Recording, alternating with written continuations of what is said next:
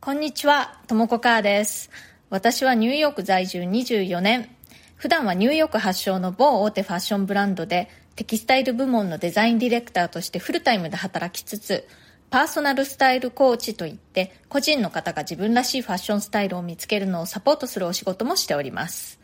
このチャンネル、ニューヨーク人生劇場では人種のるつぼ、何でもありのニューヨークで、私が働いて、暮らして、経験したことや、日々の生活の中であったちょっと面白いことや気づきなどについてお伝えしていきます。ニューヨークの自由でポジティブな空気感とともに、ちょっと元気が出たり、ちょっと気が楽になったりするような放送をお届けしたいと思ってやっております。それでは今日もよろしくお願いします。はい、今日はですね、本題に入る前に一つ告知をさせてください。3月21日月曜日の午前10時から同時通訳者、英語コーチの田中恵子さん、 Voicy の人気パーソナリティでもあります。田中恵子さんとなんと、えー、コラボ生対談することが決まりました。パチパチパチパチパチ。田中恵子さんのチャンネルはですね、夢を叶える英語術というチャンネルなんですけれども、私もずっと聞かせてもらっていて、恵子さんのお話にすごく共感するところが多いというのと、あとね、恵子さんご本人がいろいろね、紆余曲折を経て、えー、同時通訳者になられたということがあって、まあ、私自身もね、割と紆余曲折系なのでね、そこもなんとなくこうね、あの、親近感を感じるというか、そんなわけで、いつかお話ししてみたいなって思っていたんですけれども、この度、実現することになりました。いやとっても嬉しいです。で、この生対談コラボなんですけれども、最初の30分、10時から10時半を私のチャンネルで、10時半から11時までを、恵子さんのチャンネルでやりましょうということになっております。3月21日月曜日、日本は祝日だということで、その日の朝にやります。お互いにいろいろ質問し合いましょうということになってますので、ぜひぜひチェックしてください。きっとね、面白い対談ができるような予感しかしません。というわけで、今日の本題なんですけれども、え、チームで仕事を前に進めるにはというハッシュタグでお話ししたいと思います。私の放送をあのちょっと前から続けて聞いてくださってる方はご存知かと思いますけれど、私はフルタイムで、えー、ニューヨークでね、とあるブランドのデザインディレクターをしているんですけれども、えー、コロナ禍以降、もう2年以上ですね、まあ、まあ約2年か、完全リモートワーク、まあ、日本だとテレワークっていう言い方の方が結構一般的なのかな、えまあ、完全テレワークでね、仕事をしてきました。なんですけれども、この度、えー、ニューヨークももうコロナのね、状況がかなり良くなってきたので、週の半分ぐらいはオフィスに戻って仕事をするということになりました。で、本当にね、先週ぐらいからぼちぼち戻り始めているんですけれども、結構ね、みんな、あの、不安な気持ちの人が多いですね。私はテキスタイルデザインの仕事をしているんですけれども、結構ね、やっぱりコンピューターに非常に頼る感じの仕事で、ちょっとね、特殊なコンピューターのセッティングが必要なんですね。まあ、あの、専用のソフトウェアとかね、まあ、いろいろあるので、かなりパワフルなマシンが必要で、他のデザイナーたちのように、まあ、ラップトップ一つ抱えてポンとどこでも行けるという感じではないんですね。なので、2年前にテレワークが始まった時も、私のチームに関しては、それはそれは結構大変でして、全然準備してなかったところに、急遽テレワークを始めなくてはいけなくて、とりあえずみんなオフィスからは撤退、えー、自宅でなんとか仕事してくださいということになってですね、本当になんか取るものもとりあえず会社から自宅に逃げ帰ったという感じでスタートしたテレワークだったんですね。で、それからもう連日連夜、会社の IT のチームと、もうズームで話し合いを重ねて、で、いろいろなテストをしてですね、で、結局は、その会社にあったセッティングを全部丸ごと各人の個人の自宅にね、送りつけて、もう一回セッティングし直すという、まあ、大引っ越しをしまして、で、仕事の進め方に関してもですね、それまではやっぱり毎日毎日顔を付け合わせて、え実際にプリントアウトしたものを見ながらね、一緒に見て、あだこうだって言って話し合いをしていたんですけれども、まあすべてズームでやるしかなくなったので、そのやり方を新しくね、自分たちで考えなくちゃいけなかったんですね。まあでも、みんな本当によく頑張ってね、テレワークでもリアルで顔合わせて仕事していた時と変わらないというか、まあ、さらに効率いい感じで仕事ができるような仕組みを作り上げたんですね。で、そんな感じで2年やってきたんですけれども、今回それをまたこう半分戻すと。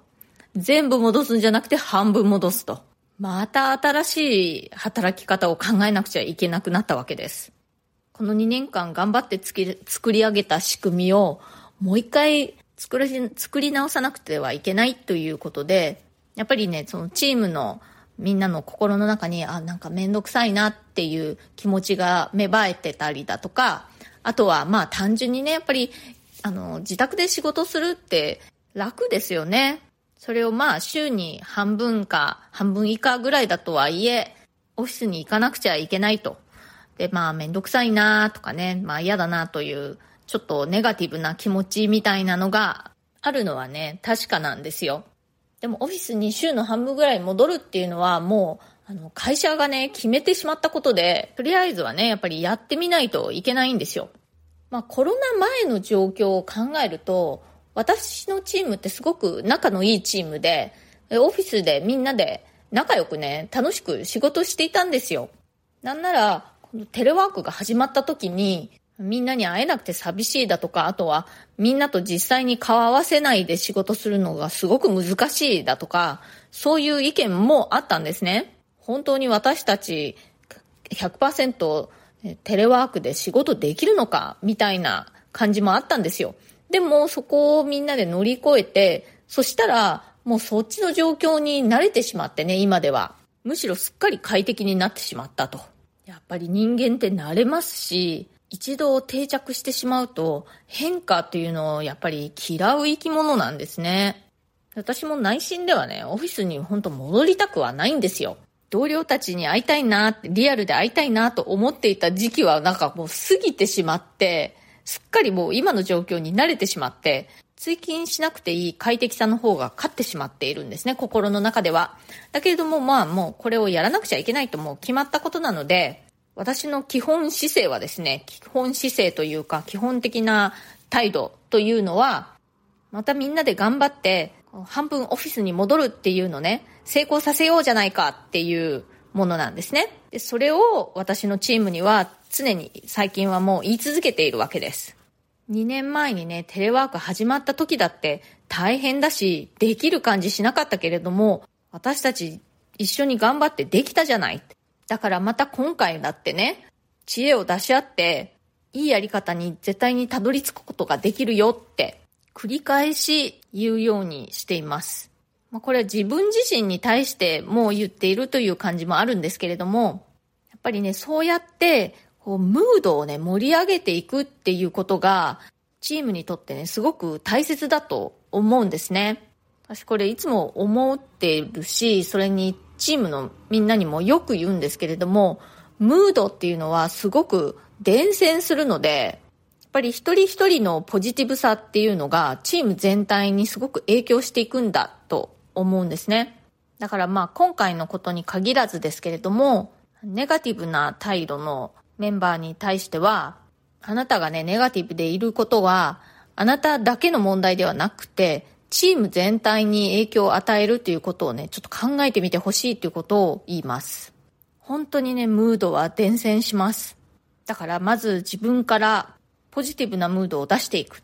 ポジティブな表現を使ったり、あとはね、本当に笑顔を見せるとか、ありがとうを言うとか、ちょっとしたことでも、やっぱり少しずつ伝染していくんですよね。逆に誰かが不機嫌だったりすると、それがまたこうチームにこうだんだん伝染していくんですね。だからチームが協力し合って仕事を進めるぞっていう雰囲気になるために、まずは自分からポジティブな雰囲気を作るっていうことを私は心がけています。みんながどんよりしている時こそ、それに飲まれてしまってね、自分もどんよりしてしまったらダメなんですよ。